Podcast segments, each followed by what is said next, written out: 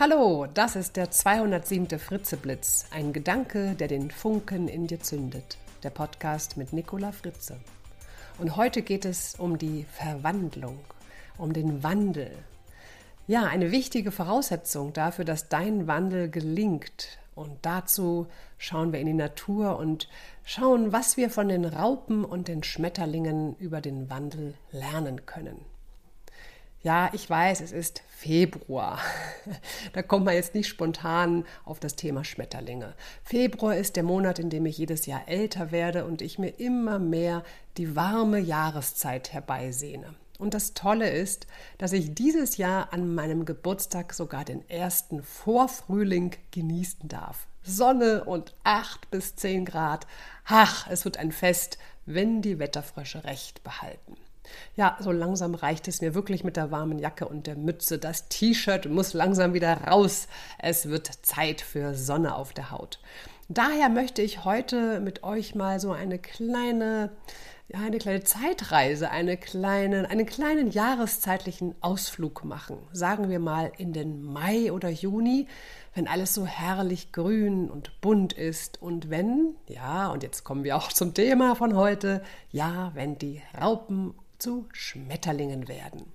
Ja, letztes Jahr haben wir mit unserem damals sechsjährigen Sohn zum allerersten Mal Raupen in so einem ganz speziellen Behälter gefüttert und zugeschaut, wie sie sich verpuppen und dann irgendwann schließlich auch ihrem Kokon entschlüpfen.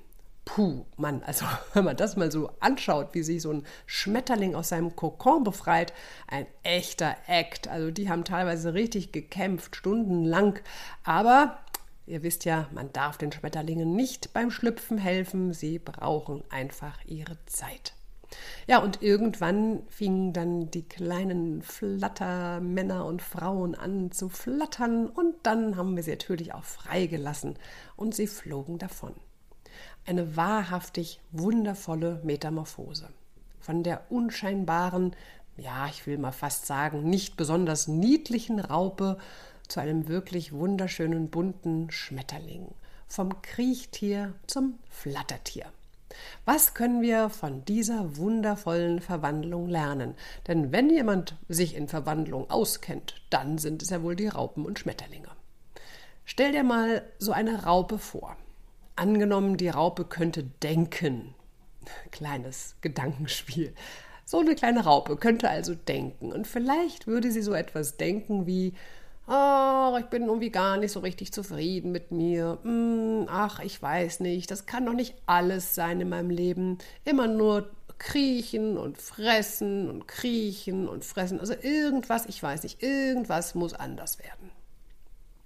Ja, die Raupe, sie grübelt, was sie verändern könnte, vielleicht mal neue Routen entlang krabbeln, den Tag neu strukturieren, vielleicht mal zum Raupenfriseur, mh, hm, irgendwas Neues ausprobieren, was sie noch nie gemacht hat, vielleicht mal was anderes fressen.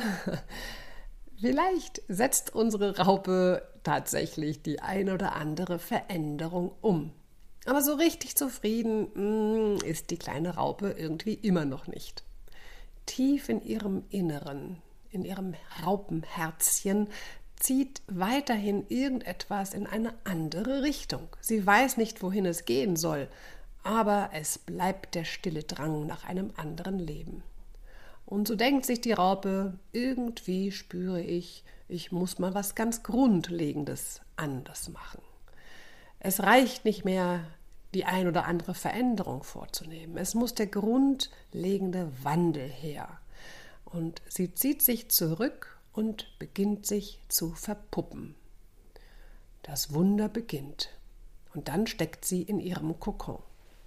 Von außen betrachtet passiert auf einmal gar nichts mehr. Ja, so eine Raupe, man kann da so ganz bisschen durchschauen, noch da passiert nichts mehr. Trotzdem, wenn man gegenstößt, dann reagieren die, dann zittern die so, die Raupen. Also es ist zwar einerseits irgendwie Stillstand, so sieht es von außen zumindest aus, aber man merkt schon, da ist noch Leben drin. Also nichts da mit Stillstand, mitnichten. Denn nach etwa zwei bis vier Wochen geschieht dann endlich das Wunderbare.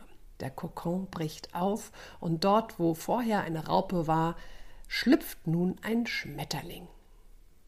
Im Kokon hat still und leise der Wandel stattgefunden. Etwas ganz Grundlegendes hat sich getan. So grundlegend, dass die Raupe kaum mehr wiederzuerkennen ist. Aber sie ist noch da. Man muss nur ganz genau hinschauen. Man erkennt sie noch. Ähnlich ist es mit dem Wandel, der in unterschiedlichsten Bereichen unseres Lebens stattfindet. Echter Wandel beginnt meistens auch im Stillen. Und wir haben das Gefühl, etwas Grundlegendes sollte sich verändern. Es geht also nicht um die oberflächliche Veränderung, sondern wirklich um etwas Grundlegendes, Tieferes. Wir sehnen uns nach einem Wandel. Und so ziehen wir uns auch gerne mal an einen ruhigen Ort zurück, allein oder mit ganz vertrauten Wegbegleitern. Und dann stellen wir uns richtungsweisende Fragen. Zum Beispiel, warum tue ich, was ich tue? Was will ich eigentlich? Und wie kann ich das Leben leben, das ich leben möchte? Wie kann ich der Mensch sein, der ich sein möchte? Und wenn wir hier Klarheit haben, geht es nicht nur darum, das Bestehende zu optimieren, also die ein oder andere kleine Veränderung vorzunehmen, sondern dann geht es tatsächlich darum, Neues zu denken und Neues zu tun. Und das geschieht eben nicht hoppla die hopp mal eben von einer Sekunde auf die nächste, sondern das braucht seine Zeit. Ich weiß, davon haben wir nicht so viel.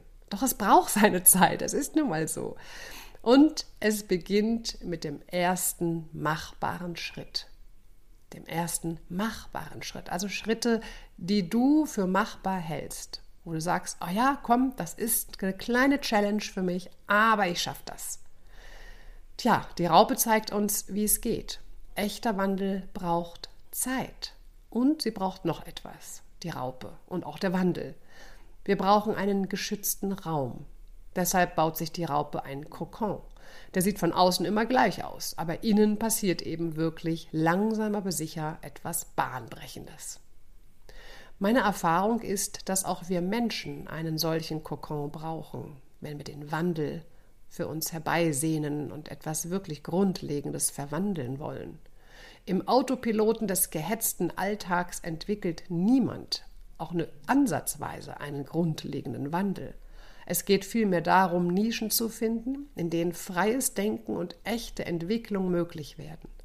Dann kann auch echter Wandel gelingen und der Schmetterling kann abheben. Also Angenommen, es gäbe etwas, was du in deinem Leben oder an dir grundlegend ändern möchtest. Was könnte das sein? Welche Raupe soll in deinem Leben als Schmetterling abheben? Und was wäre dein allererster machbarer Schritt, diese Verwandlung zu beginnen? Aber vielleicht bist du ja auch schon längst ein Schmetterling und flatterst munter von Blüte zu Blüte und dein Leben ist einfach wundervoll.